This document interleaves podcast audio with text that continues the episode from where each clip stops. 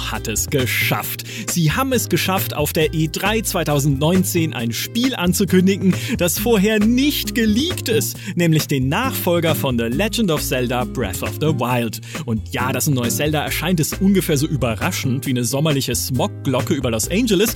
Trotzdem ist das eine gute Nachricht für Switch-Besitzer und es kommt ja auch noch Trials of Mana, ein neues Animal Crossing, ein neues Fire Emblem, okay, das wusste man vorher schon, und The Witcher 3 für die Switch. Das war schon geleakt, es hat vorher nur keiner geglaubt. Aber was weiß schon ich? Ich bin ja nur Michael Graf. Wie immer am allerbesten informiert über alles, was auf der E3 2019 vorgeht, sind unsere beiden Leuchttürme im dichten Smog der Spieleankündigungen Peter Bartke. Hallo. Und Heiko Klinge. Schönen guten Morgen.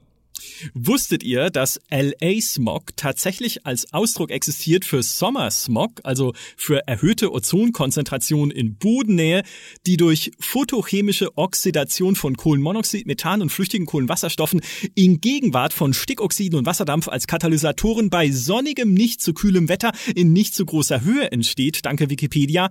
LA Smog gibt's tatsächlich als Ausdruck und das war die E3 Trivia für heute und die ist frei nach Keanu Reeves im wahrsten Sinne des Wortes atemberaubend. Wow. Der Podcast ist kaputt. Ja, es ist, es passt schon, weil man kann die Luft hier draußen wirklich immer kauen. Zurzeit auch hier drin irgendwie, ähm, weil ich die Klimaanlage ausgeschaltet habe und jetzt die Fenster zu machen musste und Heiko kommt rein und so, uff, Alter, hier ist aber dicke Luft. ja, das, jetzt ist es mal umgekehrt. Normalerweise ist ja dicke Luft hier in der Podcast-Aufnahmekabine, aber jetzt bin ich ja hier alleine, ausnahmsweise mal, und äh, habe quasi da, den ganzen Raum für mich, frische Luft, kann mich ausbreiten, bewegen, so viel ich will während des Podcasts. Es ist ein Traum. Und ihr sitzt in der stickigen Bude. Lasst uns über Cyberpunk sprechen. Ihr Schweine habt es beide schon gesehen.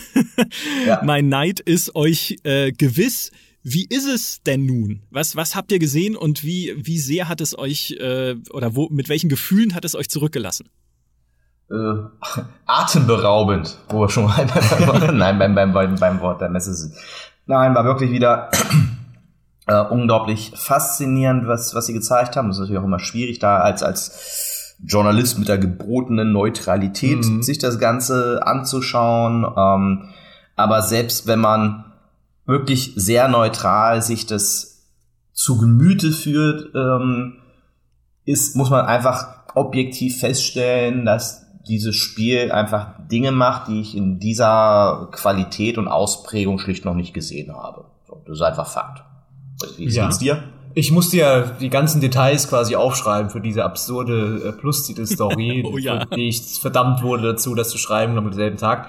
Ähm, aber das hat dann schon beeindruckt, weil wirklich so viele Details drinstecken. Also von spielenden Kindern bis dem Typen, der auf dem Sofa sitzt und an seiner, an seiner äh, Gitarre rumklimpert, was keinen Sinn hat, nur einfach, weil es cool aussieht.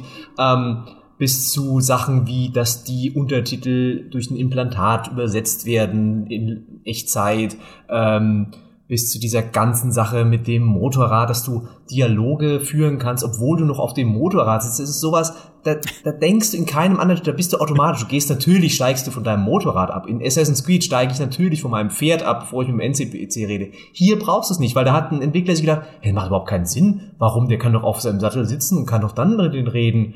Ähm, und davon stecken so viele Sachen drin, wo du dir denkst, ah ja, geil, das macht endlich mal einer, das ist ja super. Ähm, Gerade dieses Dialogsystem finde ich halt schon, äh, das könnte echt cool werden, weil sie einerseits diese ganze Bloodlines-mäßige, hier, du hast da das Attribut, du hast den Hintergrund, da kannst du das sagen, dann kannst du das sagen, es gibt hier eine Entscheidung, da sagt der NPC dann wieder was anderes und dann hast du eben dieses frei rumgucken, ähm, Sachen bemerken, Sachen kommentieren, die einfach so um dich herum passieren, das fühlt sich viel, viel dynamischer an als in anderen Spielen, wo es ja immer so ist, ah, okay, jetzt ist ein Dialog, so die Kamera rangezoomt, ja, denke an Oblivion äh, ja. und immer so statisch in der Box und da ist Cyberpunk 2077 echt meilenweit entfernt von. Also generell ist wirklich ist, ist wirklich faszinierend, wie wie äh, glaubwürdig diese gesamte Welt wirkt. Ähm, eine Sache, die, die, die Peter in seiner absurden Briefe zum Beispiel nicht beschrieben hat, die aber bei mir hängen geblieben ist, war, ähm, es gibt diese eine Szene, wo man in diese Kapelle reingeht und sich da durch die Menschenmassen wirklich durch äh, äh, ja. durch, durchläuft und wie viele unterschiedlich so. aussehende Menschen auf einem Haufen dieses Spiel darstellen mhm. kann, ist äh, mhm. wirklich absurd. Also das ja. ist äh, das ist so bei mir hängen geblieben. Was bei mir auch hängen geblieben ist, war so ein anderes kleines Detail. Ähm, ähm, es gibt da halt ein, ein, ein Gefecht und nach, dann wird man letzten Endes äh, ins Koma versetzt für, für acht Stunden. Und dann gehst du quasi zurück und kommst an den Ort des Gefechtes zurück mhm. und der ganze Schutt und, und dort, das, das hat ja ein Zerstörungssystem, ja. ne? Also dass da quasi äh, Steine von den Mauern wegfallen und so, der liegt exakt noch so da, wie du ihn zurückgelassen mhm. hast. Du fragst dich, warum machen die das? Ist, ist ja so rein spielmechanisch, mein Gott, wäre wahrscheinlich niemandem aufgefallen. Aber dass es da ist, ist schon sehr, sehr faszinierend. Ja, gut, da haben, genau darüber haben wir im Interview drüber geredet. Ähm, und da hieß es dann auch, ja, äh, das machen sie tatsächlich, ähm, wenn es halt sich anbietet, ne, und dass du halt solche Sachen dann da lässt, aber irgendwann kommt das dann doch mal weg, ja, ja. weil du kannst halt nicht alles in den Speicher immer laden, aber da macht es natürlich Sinn, weil du weißt, okay, der Spieler wird jetzt gleich wieder da lang laufen, lassen wir alles so liegen, freut er sich. ähm, aber wenn, wenn man mal ähm, bei dieser Menschenszene, da war zum Beispiel ein Punkt, wo ich dann gesagt habe, ja, geil, aber da, da hätte es noch besser gehen können. Also weil da hatte ich mich ge gewundert, weil der schiebt sich ja am Anfang so da durch, mhm. ne? Und unser äh, Vorspieler ist halt da so typisch wie in so einem, an, auch wie in jedem anderen Ego-Spiel, halt hängen geblieben an der Menschenmenge. Und es war eigentlich, dann hast du gemerkt, okay, das ist tatsächlich nur so ein Pfad. Der schiebt die Leute jetzt nicht wirklich weg. Ja, ja. Äh, oder er wird, wird auch nicht seine Hände irgendwie ge gezeigt, wie er irgendwie die Leute so wegschiebt oder so es ist jetzt natürlich absurder Kritik, aber ich sag ja, nur. eigentlich schon. Ich sag nur, die kochen auch nur mit Wasser. Ja, na klar, aber also, äh, sie, sie kochen halt mehr Wasser als die anderen. Also das ist äh, zumindest von dem, was ich, von, von dem, was man jetzt in der Demo gesehen hat, wie gesagt, ne? Alles, äh, es ist halt tatsächlich wieder, und das ist das eigentlich Faszinierende an der, an der ganzen Geschichte. Sie, sie, sie schaffen es halt wieder, dass du da rausgehst mit dem, mit dem Gefühl, so Alter, das kriegen die doch niemals so hin. ja. das, das, geht doch gar nicht. Ja. Das, das können sie doch nicht so hinbekommen. Mhm. Und der Unterschied zu The Witcher 3 ist nur, dass du dich halt zurückerinnerst und sagst, ja, Moment mal, hast du bei The Witcher 3 auch schon gedacht? Und da haben sie es halt hin, hinbekommen. Mhm. Also dieses, dieses Vertrauen im CD-Projekt ist einfach größer, dass sie es halt doch schaffen. Also das, ja. was sie da versprechen mit, mit äh, dieser, dieser abgesteckten Demo, ähm, dass sie das eben auch das auf das gesamte Spiel übertragen mhm. können. Und die war auch wirklich abgesteckt. Also das war so noch so ein Punkt, wo ich gesagt hätte, okay, da muss man einfach mal schauen, weil ähm, du hast dann schon gemerkt, das war natürlich ein sehr linearer Pfad, den die da jetzt gegangen sind. Wie weit kann man da wirklich rechts und links gehen? Also weil klar, da war eine großen, große, es waren ja diese Hotels in, an diesem Küstenabschnitt, die die dann so ein bisschen umfunktioniert haben zu einer Markthalle und so. Aber ähm, was mir noch so fehlte, war jetzt das Gefühl, okay, das ist nur ein Pfad, der jetzt gerade auf dieser Mission, den ich da benutze, ähm, und ich könnte jetzt eigentlich noch alles rundherum auch noch machen, äh, und da sind andere Missionen, sondern es wirkt für mich tatsächlich eher wie, sehr wie eine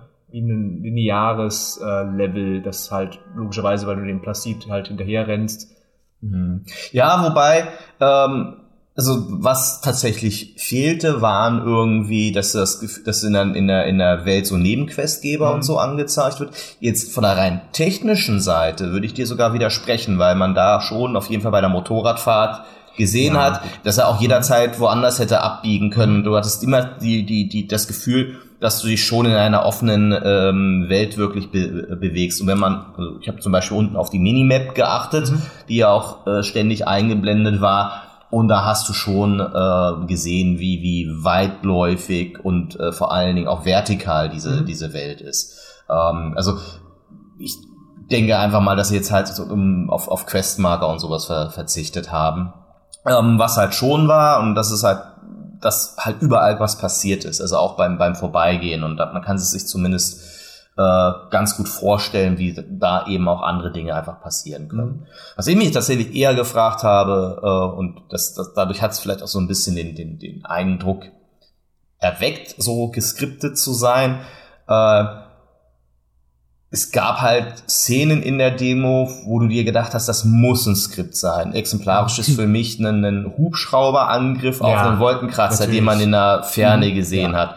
So, wo man gesagt, okay, das, das muss jetzt irgendwie, eigentlich muss das jetzt irgendwie so optischer Fluff sein, exakt für diese Situation. Mhm. Aber auch das wäre ja nicht schlimm, dass sie, wenn sie so Story-Missionen machen, in die wirklich die Haupthandlung äh, vorantreiben sollen. Und das war ja in diesem, war ja hier offenkundig der Fall dass da irgendwie so ein bisschen mehr auch passiert ja. an, an, an, Seit, an Nebeneffekten. Ja, man muss ja auch denken, also das spielt ja offensichtlich sehr äh, nah am Beginn de, des Spiels tatsächlich, weil du ja erst da diesen Chip bekommst und dann erstmal herausfinden musst, was dieser Chip ist. Also hatte ich das Gefühl tatsächlich. Echt? Nö. Ja? Weil die, die, die Gegner waren ja schon, also ich kann das natürlich auch wieder an den Demo, an den, äh, an den, an den Demo-Voraussetzungen legen, aber ich glaube schon, dass sie das so ein bisschen einhalten. Also die Demo, äh, die, die Gegner in der Demo waren Level 18. Also ich hatte. Ja, stimmt natürlich wieder auch. Ja. Also das war schon. Äh, Stimmt, du bist ja auch Level 19 dann aufgestiegen. Und bist Level 19 aufgestiegen. Also es mhm. würde mich wundern, wenn man nach einer okay. Spielstunde auf Level 19. Äh Interessant, aber weil äh, dann, dann wundere ich mich dann, wenn die Hauptstory sich so, also weil dieser Chip, ja, Keanu Reeves, den machst du ja nicht für eine Nebenquest, denke ich mal. Nö, das nicht. Aber äh, wir wissen ja tatsächlich noch nicht, was in der Vorgeschichte alles mhm. passiert. Und wenn du dich, äh, wenn du dir überlegst, und das ist ja auch wieder das Faszinierende, sie streuen natürlich, sie spielen natürlich mit deinen Erwartungen ganz, ganz gezielt. Und in der ersten Demo hattest du ja noch deinen dein Kumpel, der jetzt in Stimmt, dieser natürlich. Szene offensichtlich mit dem offensichtlich was passiert ist, was ja. eher unangenehm ist, ja, was sie ja wiederum im Trailer aufgegriffen haben.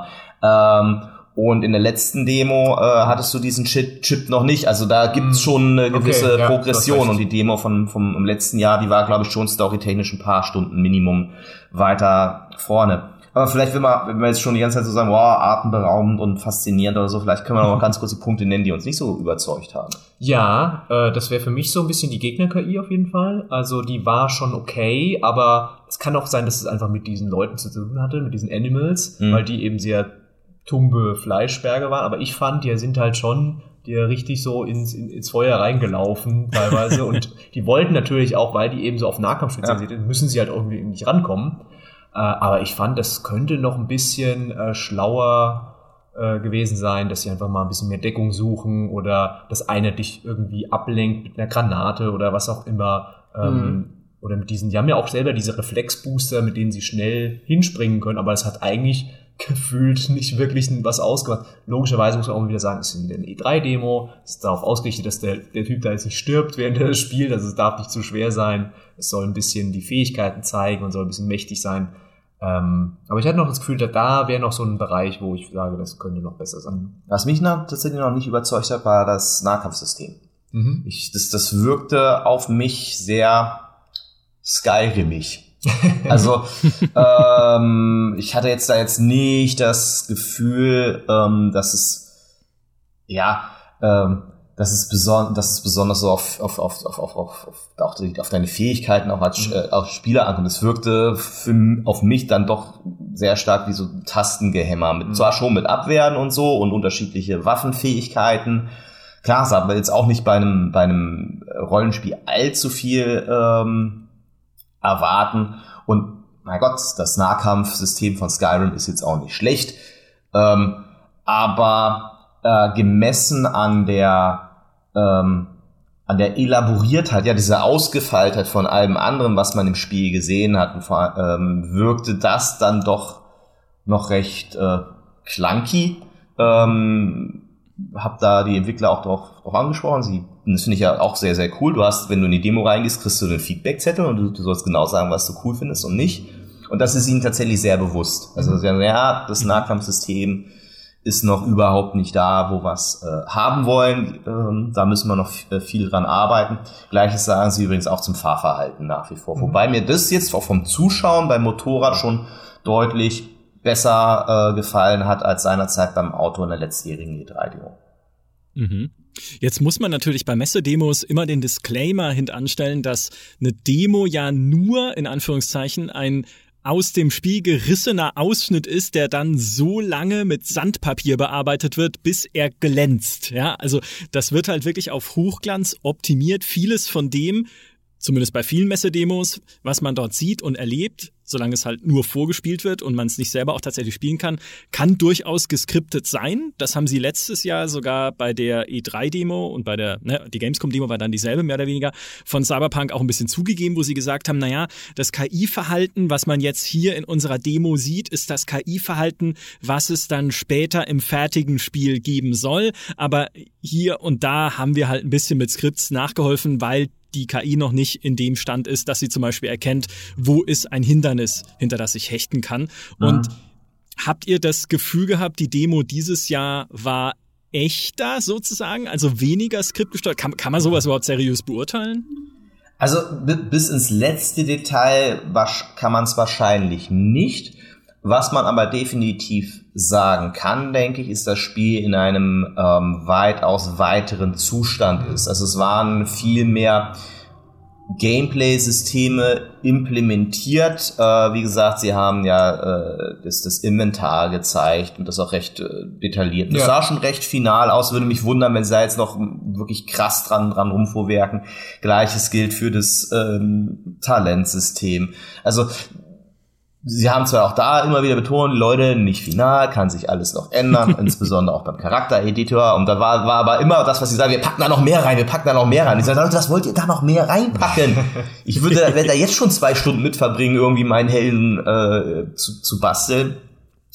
Ähm, sie waren auch offen bei den, bei den Themen, die sie ein Stück weit reduziert haben, insbesondere ja so bei deinen Origin-Stories, die wo es jetzt nur noch nur noch drei ähm, letzten Endes gibt. Das war ja im letzten Jahr auch noch anders. Ähm, also ähm, auch von dem von den von den Gameplay-Anzeigen, also von den Spielanzeigen, die drin waren, machte das alles schon einen weitaus ja einfach finaleren ähm, Eindruck. Es werden sicherlich noch Dinge drin sein, die wahrscheinlich so nicht im Spiel äh, sein werden und äh, Dinge, die geskriptet waren. Du hast aber schon das Gefühl gehabt, ähm, dass es deutlich näher an der Fertigstellung ist. Mhm. Was man in vielen Berichten gelesen hat, jetzt ja auch über Cyberpunk 2077, äh, Peter hat es ja auch selbst geschrieben in seinem Artikel, ist die Schießereien, also überhaupt das ganze Gunplay ist auch noch nicht sagen wir mal, herausragend in irgendeiner Form. Wir selbst schreiben, es ist okay. Rock Paper Shotgun war da ein bisschen vehementer und hat gesagt, boah, das Gunplay ist so unimaginative, also sehr äh, einfallslos, was sie da gezeigt haben. Könnt ihr, könnt ihr das so unterschreiben, jetzt mal unabhängig von der KI, die Peter gerade schon angesprochen hat? Ist es, ist es so von den Schießereien her halt einfach, ja, so meh?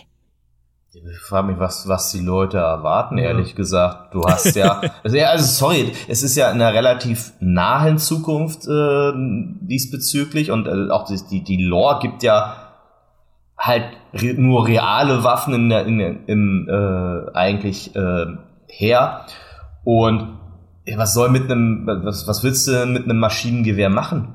Außer auf, außer schießen und ähm, also Trefferfeedback war Fand schon da, also Heidewitzka. Also, also ähm, natürlich das, das Gunplay selbst kann man auch nicht, kann man auch nur auch erst dann beurteilen, wenn man das äh, äh, Gamepad selbst in der, in der, in der genau. Hand hat und dann weiß, wie, ey, was für ein Gefühl einem die, die Waffe vermittelt und soweit ich das gesehen habe, war glaube ich niemand äh, an, am Gamepad außer den Entwicklern von CD Projekt. also insofern finde ich das zu hart von der Kritik, ja. ehrlich gesagt.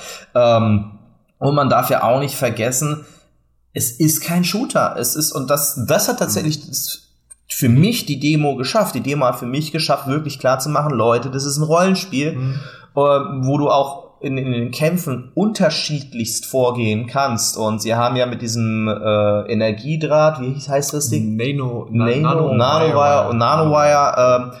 Äh, ja, zum Beispiel da auch eine, eine aus meiner Sicht echt coole Nahkampfwaffe äh, gezeigt, cool. die für mich aber noch ein bisschen overpowered aussah, ja, weil du es weißt, meistens so irgendwie One, äh, One-Hit-Kills mhm. waren bei den, bei den Gegnern mit äh, dezenter Brutalität im, im Abgang. Alter, ja, das war sehr Und ähm, aber die, wo du halt mit dem, das Nanowire auch so einsetzen konntest, dass du das quasi an, an, den, an, den, an den Chip des Gegners andockst, um ihn dann so direkt zu hacken. Ja, ich meine, was das für Möglichkeiten dann auch wieder, äh, wieder gibt. Und das ist doch eigentlich das, was ich von einem ähm, Rollenspiel erwarte, der kein Shooter ist, nämlich dass es mir in den Kämpfen je nach Charakter die unterschiedlichsten Möglichkeiten liefert. Und zumindest ich kenne bis dato kein anderes Rollenspiel, wo ich dann wirklich äh, als Hacker äh, je nach äh, gekaufter Schadsoftware mit den Gegnern anderen Schabernack äh, äh, treiben kann, mhm. wo ich, äh, wo du halt diesen MG-Tower hast, den du als Hacker eben hackst, oder wenn du aber die, die entsprechenden ähm, Cyber-Implantate hast, die auch einfach aus der Fassung rausreißt und dann wiederum einsetzt, ja, wo du ähm, Gegner dann trotzdem auch als, als ja, lebendigen Schutzschild verwenden kannst. Also das Kampfsystem, dafür, dass es ein Action-Kampfsystem war, ich meine, Entschuldigung, wenn ich das jetzt mit einem Elix oder so vergleiche, ist ein bisschen unfair, ich weiß, ja, aber trotzdem, oder auch mit einem Skyrim, um da mal ein anderes Big-Budget-Beispiel zu nennen, war das schon viel, viel tiefer. Und deswegen würde ich es jetzt auch nicht auf, aufs, aufs Gunplay reduzieren. Hm, ja, ich würde, mhm. also das erste Beispiel, weil du sagst, äh, ganz kein anderes Beispiel, ist vielleicht noch Deus Ex, so die Human Revolution oder Deus ja, Ex 1 ja. auch mit dem, da kannst du ja auch Möglichkeiten, wenn du stärker warst, ganz andere Sachen machen. Und das hat mich schon sehr daran erinnert, aber sie gehen halt teilweise wirklich noch einen Schritt weiter. Ähm, und das mich auch sehr gefreut hat, dass man dann in dieser Mission hat man dann auch sehr gemerkt, okay, hier gibt es verschiedene Routen. Sie haben es ja auch extra gemacht mit den zwei Charakteren. Der eine eher Hacker, der andere kann die Türen aufstemmen und so. Ähm, und da hast du schon gemerkt, okay, es gibt auch verschiedene Routen, ähm, die du mhm. gehen kannst. Äh, wobei, ich hätte mir noch ein bisschen mehr vielleicht sogar gewünscht. Ich bin da vielleicht ein bisschen verwöhnt von, äh, von Mankind Divided und von Dishonored 2, wo gefühlt als äh, in jeden Raum vier Möglichkeiten gibt, reinzukommen. Ähm, Gerade bei Mankind Divided, da gibt es so einige Level, da war ich echt so, ah, das geht auch, da kommst du auch noch rum und so.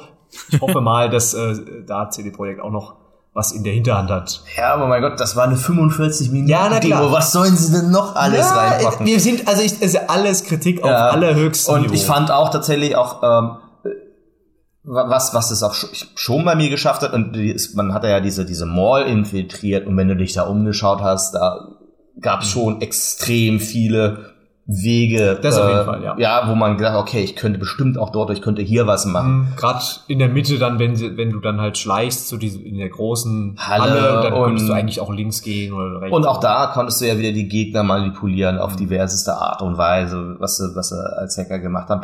Ach, um übrigens, um nochmal aufs Gunplay zurückzukommen, ich kenne auch keinen, keinen, weil für mich bedeutet hier auch Gunplay zu sehen, wie sich die Gun, ja, auswirkt auf äh, Gegner und ja. äh, Umgebung. Und da muss ich auch ehrlich sagen, ich kenne wenige Shooter, ähm, wo äh, die Waffen sowohl diese, diese Zerstörungskraft halt wirklich haben, ne, weil du dieses Zerstörungssystem haben, wo du halt wirklich Mauern einfach auch zerbröselst. Mhm. Ähm, und äh, Heidewitzka ist das brutal, ja. Also äh, da platzen halt auch die Köpfe mhm. und ähm, fliegen die äh, ja und fliegen die ähm, jetzt mal gesagt, Menschenteile durch die Gegend. Ja.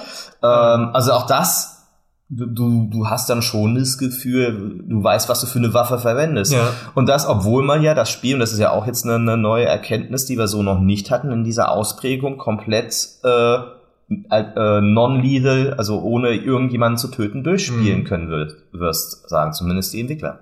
Ja, ich fand es mhm. besonders noch um zum beim beim Gunplay und beim beim Trefferfeedback. Also Gunplay ist immer so ein komischer. Ich ja. bin immer für Trefferfeedback und weil da fand ich schon sehr beeindruckend, wenn du halt, da ist er zum Beispiel einmal einem ausgewichen bei seinem Dash und dann ja. ist er, hat er ihm irgendwie von hinten ins ins ins Bein geschossen und der Typ ist halt so auf ein Knie gegangen, hat sich das gehalten und so. Wir haben ja, ja auch schon in der letzten äh, im letzten Jahr dann gesehen, wo er äh, dem einen den Arm abgeschossen hat, da hat er, oh mein Gott, mein Arm, und oh nee, mein Bein war es, glaube ich. Ähm, von solchen Sachen gibt's halt schon einiges, was ich auch in anderen Spielen eigentlich nicht kenne. Du musst ja nur gucken, wie oft in so Spielen dann halt stoisch die Leute halt Treffer um Treffer nehmen. Ja, da musst du nicht mal gucken bis Division 2, was natürlich ein Loot-Shooter ist, aber auch viele andere Spiele haben eigentlich wenig ähm, Reaktion von Menschen auf, auf Einschläge von Kugeln. Mhm. Ähm, ich fand es am ehesten noch vergleichbar mit sowas wie Doom, weil das halt extrem halt übertrieben ist, ne? ja. überzeichnet ist, aber hier ist es halt auch so, aber andererseits, wenn du halt so ein schweres MG nimmst und dir einem aus zwei Metern auf den Kopf schießt, ja, ich weiß nicht, aber wahrscheinlich wird da der Kopf tatsächlich explodieren. Es ist sehr brutal, es passt auch zur Atmosphäre, es ist halt eben eine düstere Welt. Und übrigens dieses Pacifica äh, wirkte auch deutlich düsterer. Ja. Da, das war, da haben sie natürlich sehr clever etwas auf, ein, eine Fanreaktion aufgegriffen, ne? Mhm. Ähm, die ja dann schon bei ersten E3-Demo war, oh, ist das bunt und das ja. ist doch nicht äh, Cyberpunk. Und dann, ja, natürlich ist es Cyberpunk. Neonre leuchten, Neonreklamen sind die leuchten. Ähm, jetzt haben sie aber ein, ein Szenario ähm, ge gewählt, wo dann auch sicherlich die letzten Leute sagen können, okay, ja, ich kapiere, also es ist kein Lina Launeland hier, in dem ich mich äh, bewege. Also das war schon sehr, sehr Slum-mäßig. Total. Und spannend fand ich aber auch da wieder, sind wir wieder beim, beim Stichwort Atmosphäre. Es wirkte auch wieder wie so eine eigene Welt, also mhm. wie, wie so eine eigene Kultur, die ganz speziell funktioniert mit eigenen Regeln. Das hatten sie ja schon in The Witcher 3, finde ich, sehr klasse hinbekommen, wo du bei den Skellige Inseln ein völlig anderes Gefühl für die Welt hattest und für dessen Kultur als jetzt halt in äh, Novigrad zum Beispiel. Und äh, das haben sie auch da wieder rübergebracht. Generell fand ich es im Übrigen sehr, sehr gut und auch clever von ihnen, dass sie sich dieses sehr stark auf die äh, Rollenspielaspekte fokussiert haben. Wir, wir haben jetzt relativ viel über die Gefechte gesprochen, aber wenn wir ehrlich sind, haben die Gefechte vielleicht, oder Actionanteil von der Demo waren vielleicht 10 mhm. Minuten von den 45, wenn es hochkommt. Und äh, der Rest war wirklich Dialoge, Charakter, äh, Charaktersystem, Entscheidungsmöglichkeiten. Sie haben das Hacking-Minispiel gezeigt, oh Gott, ja. dass ich immer noch nicht so das, ganz gecheckt hab habe. Ich habe keine Ahnung, wie das geht. Der Vorspieler war auch irgendwie, er hat immer nur den Basic Access so mehr oder weniger geschafft. das auch nicht so ganz kapiert, glaube ich. Nee, bei uns war es tatsächlich besser, äh, weil sie da auch ja diese die ganzen Spezialfähigkeiten dann noch mitgenommen haben und dann auch äh, tatsächlich im Kampf dann eingesetzt haben. Aber ja, es wirkte, wirkte recht kompliziert, aber es war zumindest, das fand ich ganz cool. Du hattest, also zumindest sah es so aus, dass es schnell ähm, zu erledigen ist. Das heißt also den Spielfluss nicht sonderlich äh, ähm, unterbricht, mhm. sondern stark unterbricht, aber trotzdem eine gewisse Tiefe hat, weil du mhm. einfach auch da wieder ähm, bestimmte Entscheidungen treffen musst. Mhm.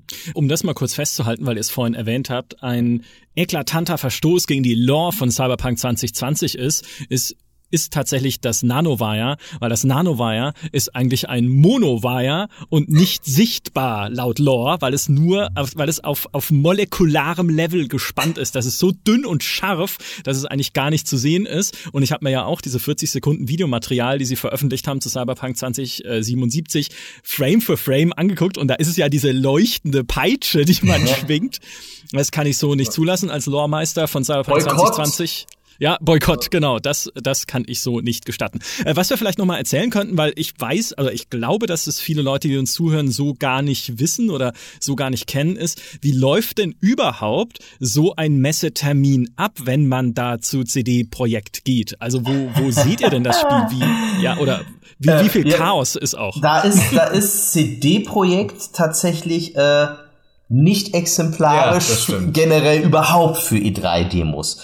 Normale, normale E3-Demos laufen so ab, du gehst an irgendeinen äh, Counter für die äh, Medienregistrierung, dann ähm, wirst du in der Regel von einem PR-Manager irgendwie unter die Fittiche genommen, die dich in einen äh, Raum steckt und ähm, dann sitzt du dich da in der Regel maximal 20 Minuten hin. Die äh, Entwickler spielen das vor oder machen die Präsentation. Dann gibt's, hast du vielleicht, wenn du Glück hast, noch die Gelegenheit, zwei Fragen zu stellen, wenn du nicht einen separaten Interviewtermin hast. Und dann hat sich das. Also alles wirklich komplett hart ähm, durchgetaktet. Mhm. Bei CD-Projekt ist es so.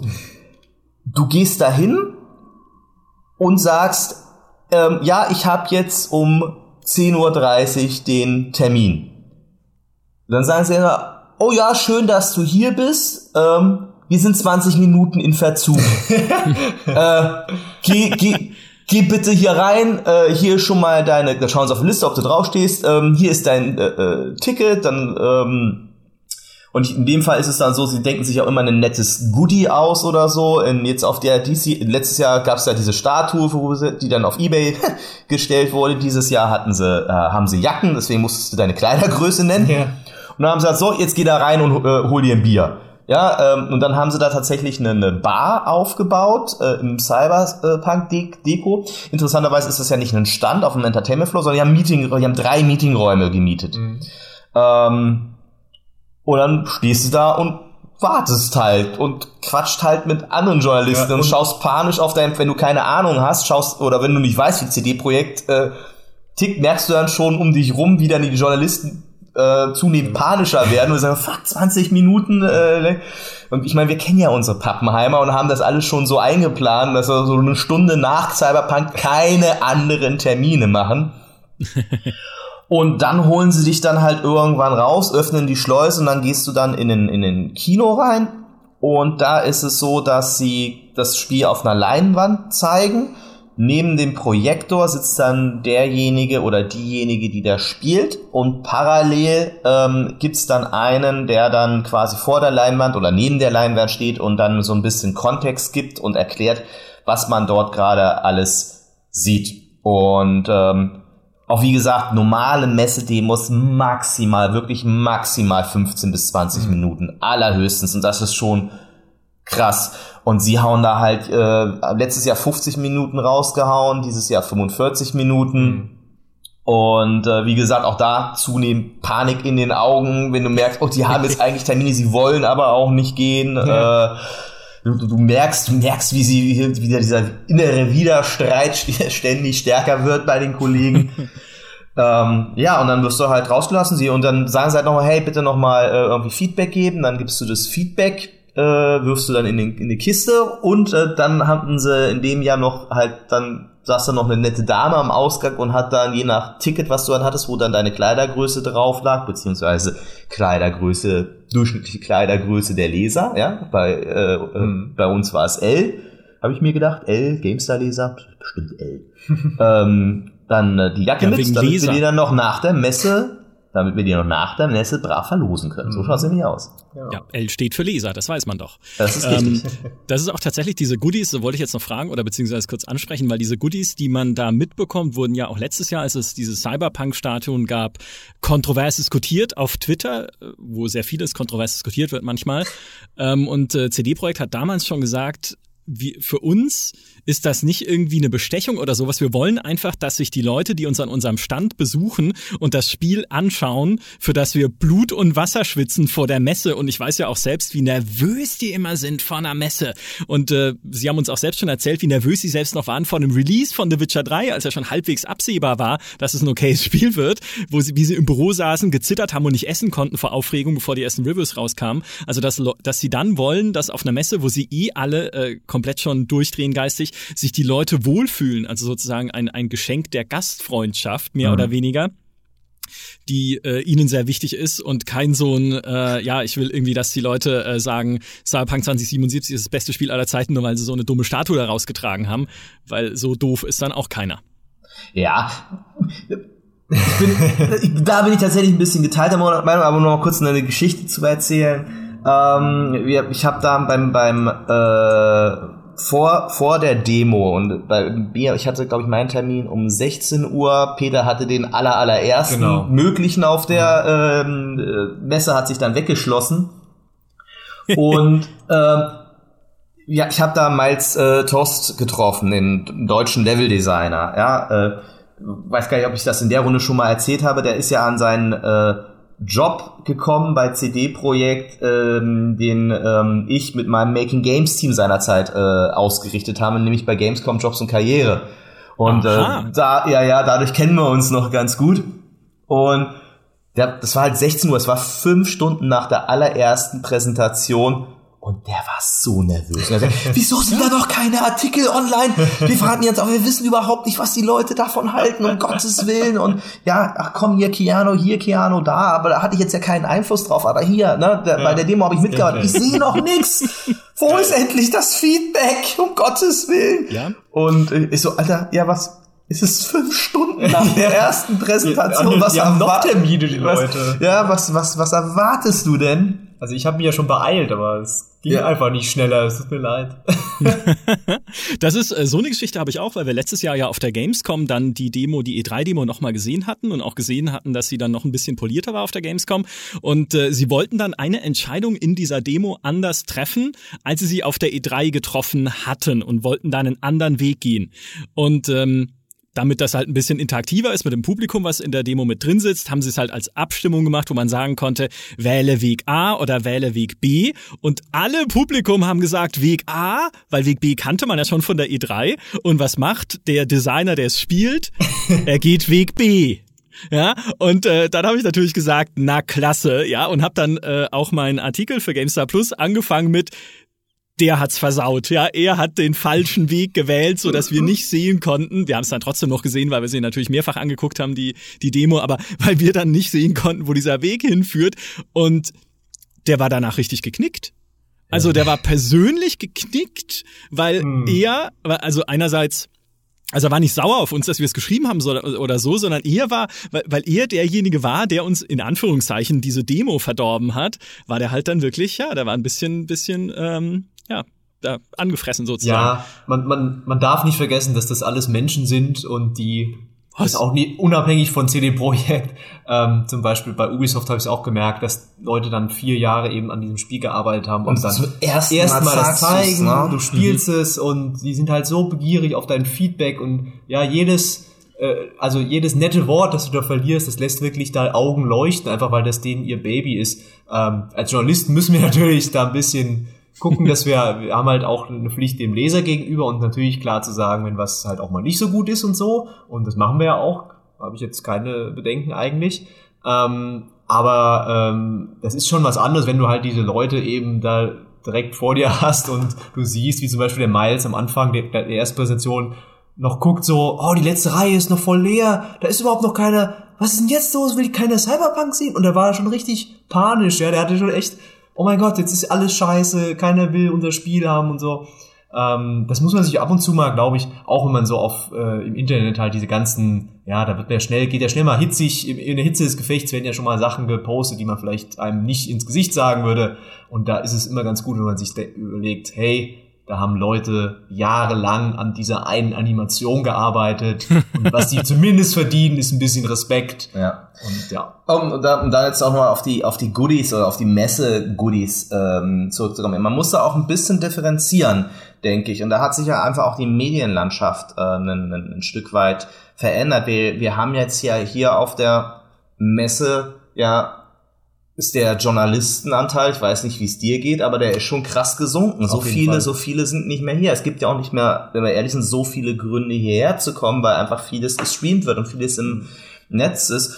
Und stattdessen mhm. hast du einfach ähm, ja sehr viele äh, Streamer und äh, YouTuber hier und Influencer, die keinerlei journalistischen ähm, Auftrag erfüllen oder auch erfüllen wollen, sondern Unterhaltung mit Spielen liefern wollen. Klar, auch so ein Blick äh, hinter die Kulissen, das schon, aber die gehen das halt einfach anders an, mit einem anderen äh, Auftrag, auch im Sinne ihrer Zuschauer oder Fans letzten Endes. Und mit, für die musst du halt auch andere Sachen machen, auch, auch aus PR-Gründen, ja. Und äh, wenn dann ähm, Deswegen würde ich da jetzt auch nicht diese, dieses Wohlfühlthema von CD-Projekt, das finde ich schon, ich glaube ihnen schon, dass sie den Leuten was Gutes tun wollen und so, ja, aber sie haben da schon ein ganz klares PR- und Marketinggefühl, äh, weil natürlich, wenn da jetzt diverse äh, Influencer mit äh, 100.000 Twitter-Followern und mehr diese Cyberpunk-Jacke irgendwie posten, dann hat das schon einen gewissen PR-Effekt und äh, Richtig, nicht, nur einen, nicht nur einen Wohlfühleffekt. Ja. Also das was so, so weit würde ich dann auch nicht ja. gehen. Wohlfühleffekt war früher, ja. glaube ich, da war ich ja nicht dabei, aber wenn die Witcher 3 Präsentationen waren, irgendwie, wo es Bier gab oder wo es, wo es ähm, ja, gab's jetzt auch was, bei Cyberpunk. Ja, also, da, da war ich um 11 Uhr gab es noch kein Bier. Deswegen, Echt? Nee. Oh, äh, aber ähm, zum Beispiel sowas, hätte, wo, wo wir auch kein, keine Bedenken oder so haben, wenn es halt Getränke gibt oder wenn es halt was zu essen gibt, weil also du kriegst ja nicht viel zu essen auf ja, der Messe. Das ist ja deswegen und deswegen war ich so froh, dass ich dann bei Cyberpunk in dem Interviewraum, da gab's dann mal ein paar Brez, äh, hier so kleine Brezeln äh, oder so ähm, halt abgepackt äh, irgendwas Süßes oder einfach was zu trinken außer schalem Wasser. Ähm, was halt nicht großen Wert hat, aber für uns Journalisten, die wir halt den ganzen Tag unterwegs sind, halt wirklich äh, Manna in der Wüste ist tatsächlich. Ja. Und das, da, dadurch wird das unser Artikel zum Spiel nicht wohlwollender, aber es ist einfach eine nette Geste. Ja, was dieser Werbeeffekt, du hast natürlich vollkommen recht, Heiko, dieser Werbeeffekt fällt mir deshalb überhaupt nicht ein, weil ich natürlich niemals dran denken würde, ein Bild von einer Statue auf Twitter zu posten, weil was für ein Quatsch, warum soll ich das machen? Über das Spiel reden, verdammt nochmal, und ja. nicht über irgendwelche Goodies oder. Ja, aber deswegen sage ich ja, da muss man, da muss man ja, da muss man, genau, da muss ja. man ja differenzieren zwischen dem Job, den wir hier zu erledigen haben und dem Job, den viele andere hier auf der Messe ähm, zu erledigen haben. Das sind schon ja. zwei Paar Schuhe. Aber ähm, vielleicht können wir da auch nochmal den, den, den Bogen spannen zu einem anderen großen Spiel, auch auf, auf der Messe, weil das war für mich tatsächlich so ein bisschen auch die, die Überraschung, ähm, weil wir jetzt gespro gesprochen haben ne, über, über ähm, auch den Enthusiasmus der Entwickler mhm. und ähm, ich hatte einen Interviewtermin mit äh, Crystal Dynamics und äh, die halt das äh, Avengers-Spiel machen und äh, da hatte ich vorher eine Gameplay-Demo gesehen, wo sie im Grunde genommen den Tutorial-Level gespielt haben und ich habe halt eine Preview dazu geschrieben und habe logischerweise auch das nacherzählt, was ich gesehen habe, weil das ist der Auftrag eines Journalisten, nämlich zu berichten, was er gesehen hat. Mhm. Und was ich gesehen habe, war ein äh, Call of Duty mit Superhelden. ja. ja. also enger, äh, enger Korridor, äh, eine Skriptsequenz nach der anderen, eine Explosion nach der anderen. Und ich habe auch vom Interview echt das Schlimmste befürchtet, ähm, weil das muss man, glaub, kann man glaube ich schon mal, muss man auf, aufpassen mit Pauschalisierungen, aber je amerikanischer und äh, größer ein, ein Blockbuster-Projekt, desto mehr awesome und wenig und desto weniger in wirklich Aussagen und Inhalte mhm. das, im ja. Interview. Mhm. Ähm, und ich habe auch echt gesagt, die, die erzählen da halt nichts drüber, wenn sie halt schon bei in, dem, in, dem, in der Präsentation war halt nicht mal, nicht mal äh, mit einem Diktiergerät mitschneiden erlaubt. Also nicht mal das. Mhm. Und es waren auch keine Fragen erlaubt. Und ich habe echt das Schlimmste befürchtet. Da saßen aber dann der Lead-Designer und der, äh, die Lead-Producerin. Äh, und ja, natürlich haben sie sich immer wieder gesagt, ja, wir sagen dazu noch nichts, haben dann aber immer wieder dann trotzdem gesagt, okay, aber so viel kann ich dir schon verraten, weil ähm, und dann doch ein paar Sachen mitgegeben, die ganz spannend waren und wo ich mich dann nachhinein wieder frage, Leute, wenn diese Demo nicht repräsentativ ist für das Spiel, weil es da noch viele andere Sachen geben wird, warum sagt ihr uns das nicht zumindest schon nach der Präsentation? Hey, das war jetzt der Tutorial-Level, da geht es darum, dass ihr die Helden in kurzer Zeit kennenlernt und wir euch in die Story einführen können, hey, aber keine Panik, später wird's noch offene Level geben und ein Heldenhauptquartier. Verraten wir noch nicht viel zu. Ach, und übrigens, ihr könnt eure Helden auch ausbauen, ja. All das, was sie mir erzählt haben im Interview, in drei, vier Sätzen nach der Präsentation und ich, die Berichterstattung wäre viel, viel positiver äh, gewesen, auch dann im Sinne der Entwickler, weil du schon gemerkt hast, dass sie echt für dieses Spiel auch wirklich brennen. Mhm. Und das ist tatsächlich für mich der, auch noch ein großer Unterschied zu CD-Projekt. Ähm, die ähm, auf gut Deutsch, die scheißen sich halt nix, was was was äh, Umfang und und äh, Detailgrad so einer Präsentation einfach angeht. Das ist, sie gehen da anders ran und sie halten natürlich ganz bewusst Sachen zurück. Sie liefern dir aber so viel Stoff und das ist eigentlich auch wieder eine clevere Strategie, dass sie dir so viel liefern, dass die eigentliche Kunst als Journalist dann ist, äh, a erstmal alles zu erkennen, was drinsteckt in der Demo und dann auch die Zusammenhänge mhm. zu bilden. Mhm. Und äh, das ist schon recht clever. Weil das für ja. aus meiner Sicht für viel mehr Bass sorgt, als nur irgendwie fünf Minuten zu zeigen von dem Spiel und die dann nicht repräsentativ sind und jeder sagt nur, okay, ja, das war jetzt halt Call of Duty mit Superhelden. Hm. Dazu, dazu kann ich eine wunderschöne äh, Anekdote erzählen, allerdings wieder in Bezug auf äh, CD-Projekt nämlich von der E3 2013. Und es kann sein, dass ich sie schon mal im Podcast erzählt habe. Dann spult bitte alle vor, die das schon kennen, was jetzt kommt es gab nicht eine Präsentation von The Witcher 3, wo sie ein bisschen die Open World zeigen wollten und dort eine Monsterjagd auf irgendwie so ein riesiges Viech. Und äh, das haben sie dann auch gejagt und gefunden, ne? mit Hexersicht in die Spuren folgen. Irgendwo war dann das Ding in der Gegend rumgestanden. Und dann haben sie angefangen, es zu bekämpfen und auszuweichen und zu kämpfen und auszuweichen und draufzuhauen und Zauber zu machen und auszuweichen. Und das ging eine halbe Stunde lang und sie haben das Monster nicht kaputt gekriegt. Sie sind immer verzweifelter geworden in dieser Demo aber scheinbar war die Demo dann so angelegt, dass man da auch nicht einfach weiterspringen kann oder es irgendwie tot cheaten, sondern sie mussten dann eine halbe Stunde lang gegen dieses. Monster kämpfen, auf dieses Viech einschlagen. Wir alle saßen in dieser Präsentation und haben uns gedacht, was ist denn hier los? Was sehen wir da eigentlich gerade? Aber so ist es halt manchmal. Ähm, also da, vor, vor dem sind sie weit weg jetzt inzwischen bei Cyberpunk, zumindest nach ja. den Erfahrungen, von denen ihr jetzt erzählt und die ich jetzt auch letztes Jahr hatte. Inzwischen ist es alles sehr viel choreografierter. Es kann, können immer noch Sachen schiefgehen, dass man einen den falschen Weg nimmt oder so. Aber das ist schon viel geplanter und durchorganisierter, als es damals war. Weil das, mhm. äh, ja, 30 Minuten auf ein Monster einhauen. Der Artikel war toll danach, den ich schreiben musste. ja, hm, die Animationen waren, waren ganz ja. gut. Aber es ist ja auch irgendwie, auch irgendwie ein bisschen charmant, finde ich. Aber ja, das war super charmant. Ja klar. Auch wenn es dann immer heißt, okay, ich habe jetzt hinterher einen Interviewtermin. Was? Wie ist der Name? Michael Graf? Gamestar? Nee, tut mir leid, ist nicht auf der Liste. Ja? Okay. Ähm, was mich sehr äh, in der, in der Beschreibung, die ihr jetzt gegeben habt von der Demo und äh, auch in diesen 40 Sekunden Gameplay, wo ganz, also wirklich mehr drin steckt, als man glaubt, mhm. bei nur 40 Sekunden, ist äh, das, was sie bisher andeuten und enthüllt haben von der Story. Also was mhm. sie tatsächlich in diesem Spiel erzählen wollen mit diesem Chip, der das irgendwie in so einem Unsterblichkeitszusammenhang steht, als zumindest ein Puzzlestück des Geheimnisses der Unsterblichkeit. Ist da ein Bewusstsein drauf gespeichert? Ist das irgendwie, äh, ja, ist, ist das irgendwie eine KI, die irgendwie diesen Johnny Silverhand nachmacht? Oder ja. was ist das für ein Ding? Und dann auch am Schluss mit diesem Ausflug in den Cyberspace, auch den, den spannend, sieht man ja. schon. Ja, mhm. und wo ich halt dann, wie gesagt, ich kenne das Regelwerk von Cyberpunk 2020 oder auch dieses Setting ähm, ganz gut, nachdem ich es mir letztes Jahr reingezogen habe, mal gewaltsam über ein Wochenende, weil ich mir gesagt habe, das muss man kennen, wenn da jetzt ein äh, großes und wichtiges Spiel dazu kommt.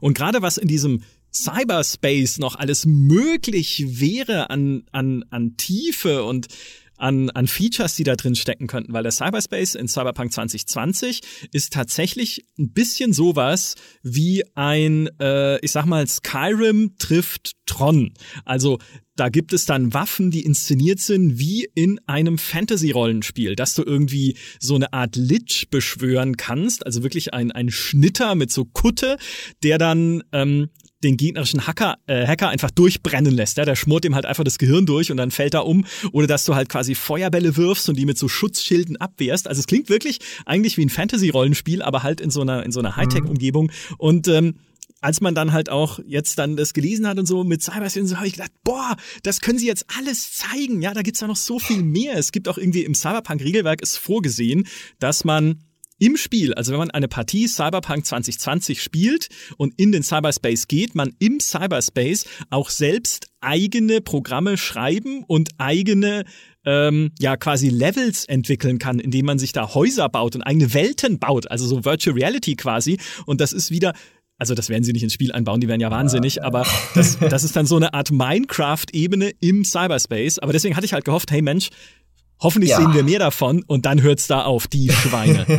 Aber ja, sie haben es halt logischerweise eigentlich so auf so einem Cliffhanger aufgehört, der ja. auch sehr spannend war. Ich fand besonders halt dieses, diese ominöse Black Wall, die du da halt siehst, die du halt richtig aufragen siehst im Cyberspace. Ja. Und dann ist da irgendwas dahinter und da wölbt sich dann diese Wand, ja, und mhm. da ist irgendwie, weil okay, mhm. da ist jetzt ja, es sind ja irgendwie angeblich die KIs, die da hingesperrt worden sind im, im, im Regelwerk ähm, und man das alles abgeriegelt hat, weil die zu intelligent wurden oder ja, mehr oder weniger die Menschheit äh, in Gefahr hätten bringen können, so wie ich es verstanden habe.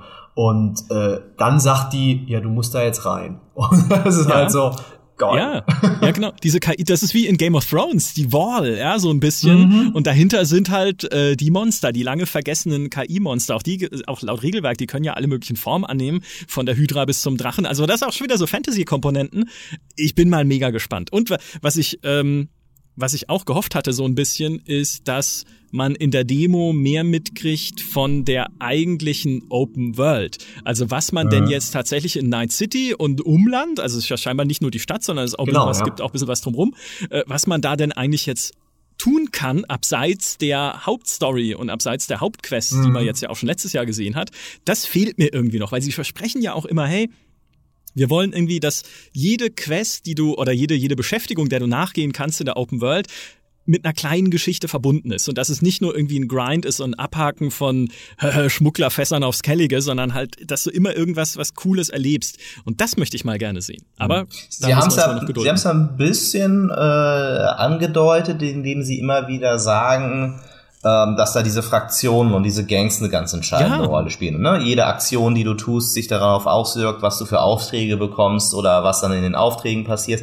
Du hast ja auch in der in Demo gibt's ja einen Bosskampf, der ganz cool inszeniert äh, war, weil auch immer so Wände hochgingen, mhm. die quasi dann von dem ähm, quasi wie heißt es, von dem Netwatch von dem Netwatch dann auch quasi, der sich dann eingeschaltet hat und ähm, du kannst dich dann aber ja entscheiden, ob du dann quasi den, den, den, die Gang-Anführerin tötest oder eben sie, sie leben lässt mit, und sie haben halt während der Präsentation gesagt, naja, wenn du sie, du weißt ja nicht, was passiert, wenn du sie leben lässt. Mhm.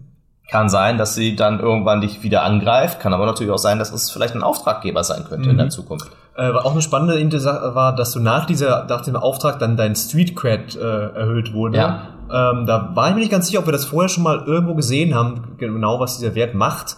Äh, ich habe so interpretiert, dass das halt auch eine Mechanik sein kann, um ähm, dass halt mehr Leute sagen, ah ja, du bist ja der Typ, der das und das gemacht hat, oder du kriegst bessere Preise beim Händler, oder du kriegst halt wirklich dann, dass du halt Fraktionen dir halt auch Quests anbieten, weil die sagen, hey, äh, wir haben von dir gehört, du hast eine das ist ja ganz wichtig, der Ruf in Cyberpunk in dem, in dem Universum und die auch die mhm. Coolness und äh, das Story und auch dein Style.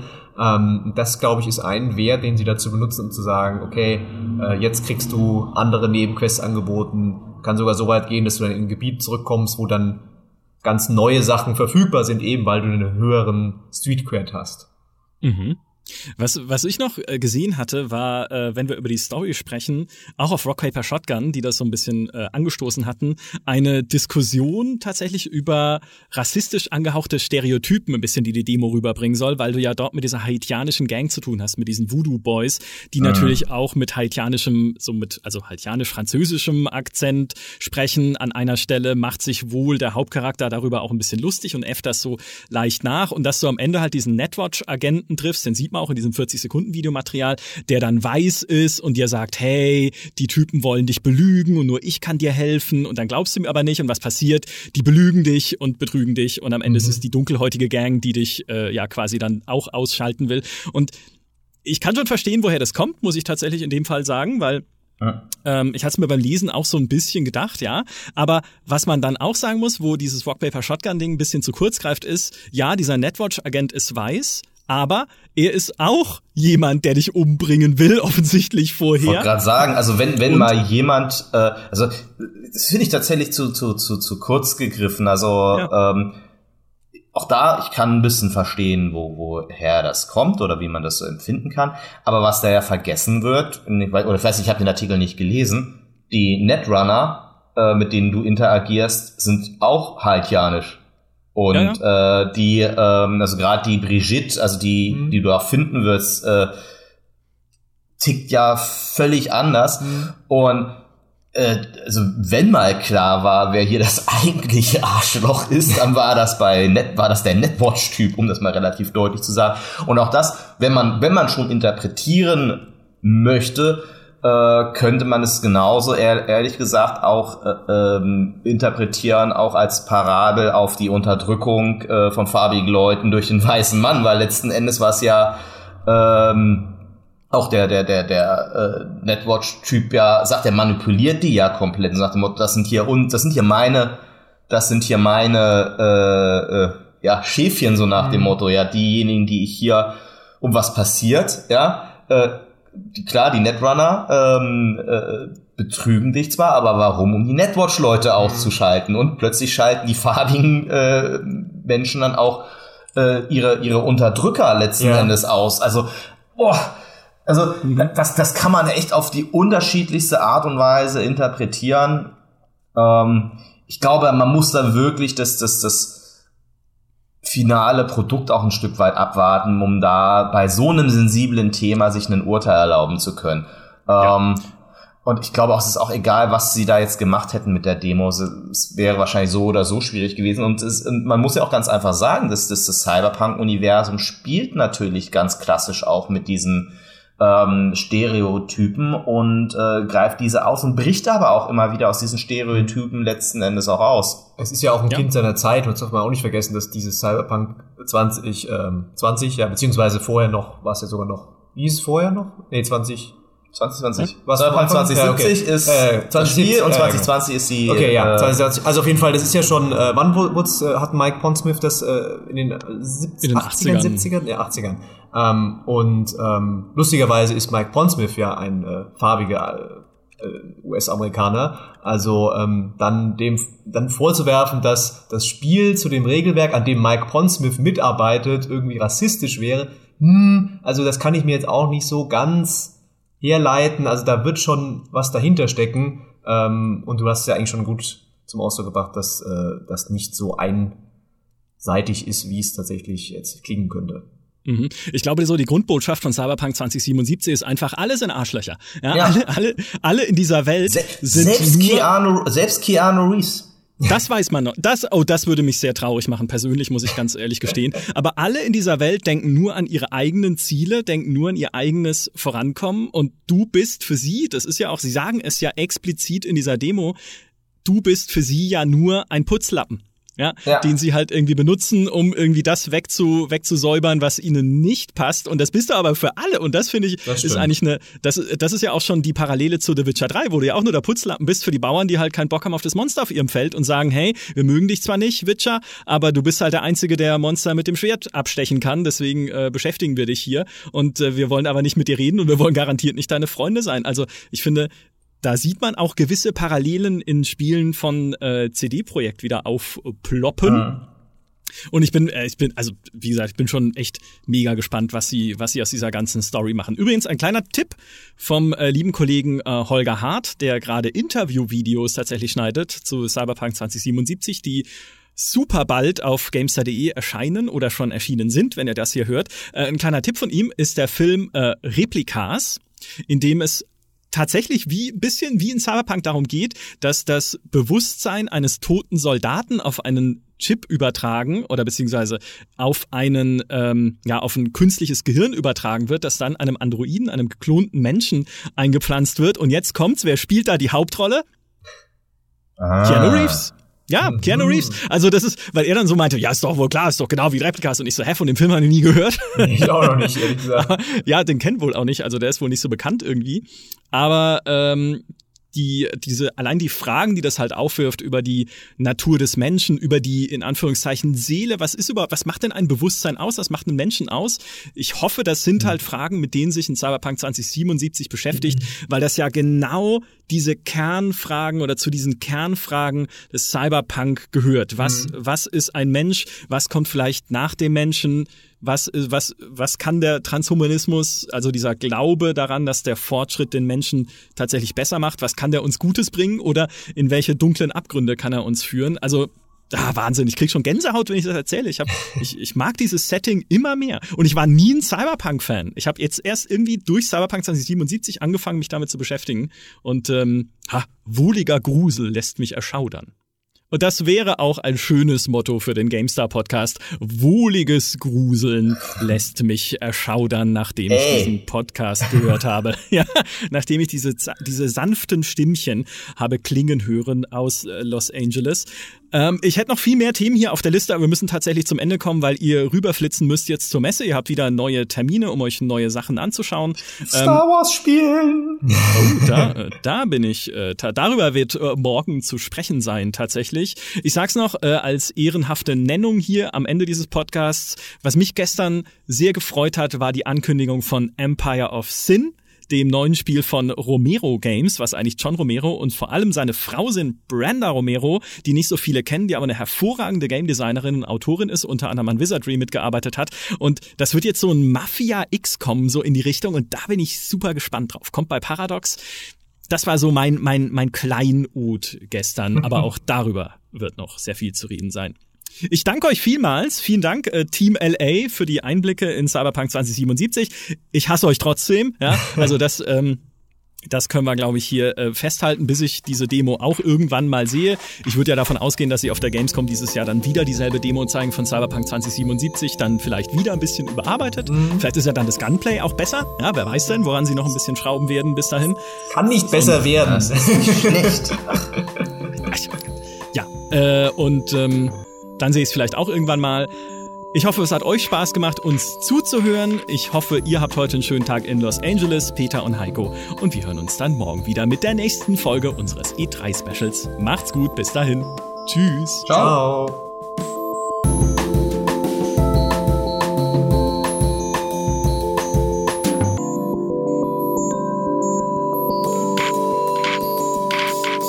Trotzdem eine gute Nachricht für Switch-Besitzer und es kommt ja auch noch Trials of Mana, neues Animal Crossing, ein neues Fire Emblem. Okay, das wusste man schon. Äh, ach, scheiße, ey. Oh, ich, äh, Ach, das war nicht Teil der An Anmod. neues Fire Emblem. Scheiße. Nochmal, komm, jetzt klappt's. Ja.